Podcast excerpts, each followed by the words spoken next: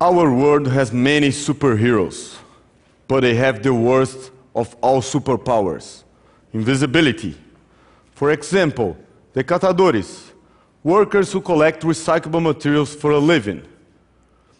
Catadores emerge from social inequality, unemployment, and the abundance of solid waste from the deficiency of the waste collection system. Catadores provide a heavy, honest, and essential work that benefits the entire population, but they are not acknowledged for it. Here in Brazil, they collect 90% of all the waste that's actually recycled. Most of the catadores work independently, picking waste on the streets and selling to junkyards at very low prices. They may collect over 300 kilos in their bags, shopping carts, bicycles, and carroças.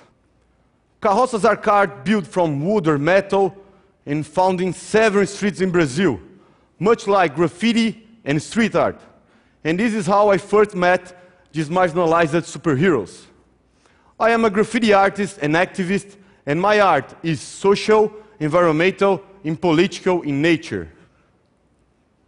In 2007, I took my work beyond walls and onto the carroças as a new urban support for my message, but at this time, giving voice to the catadores.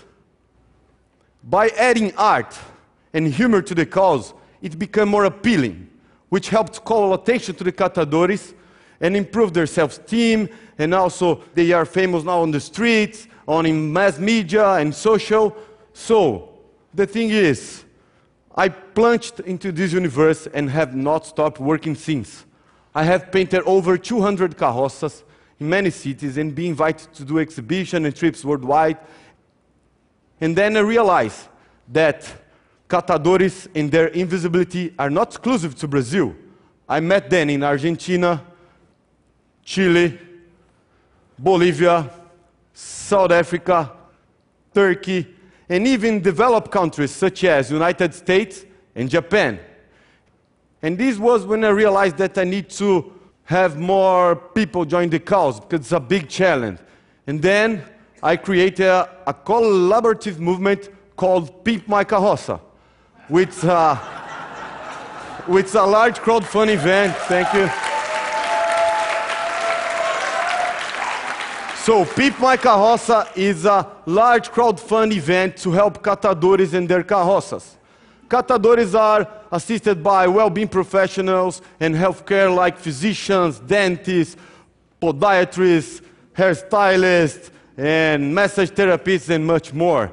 And, but they also they receive safety shirts, gloves, raincoats, and eyeglasses to see the, in high definition the city. While their carroças are renovated by our incredible volunteers and then receive safety items too, reflective tapes, horns, and mirrors. Then finally painted by a street artist and become part of this huge, amazing mobile art exhibition. Pimp My Carroça took the streets of São Paulo, Rio de Janeiro, and Curitiba.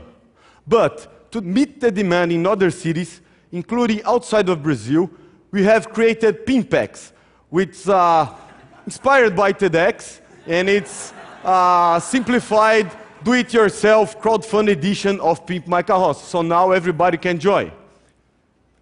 In two years, over 170 catadores, 800 volunteers, and 200 street artists, and more than 1,000 donators have been involved into Pimp My Carroça movement, whose actions have even been used teaching recycling at a local school. So, catadores are leaving invisibility behind and become increasingly respected and valued. Because of their pimped carroças, they are able to fight back prejudice, increase their income, and their interaction with society.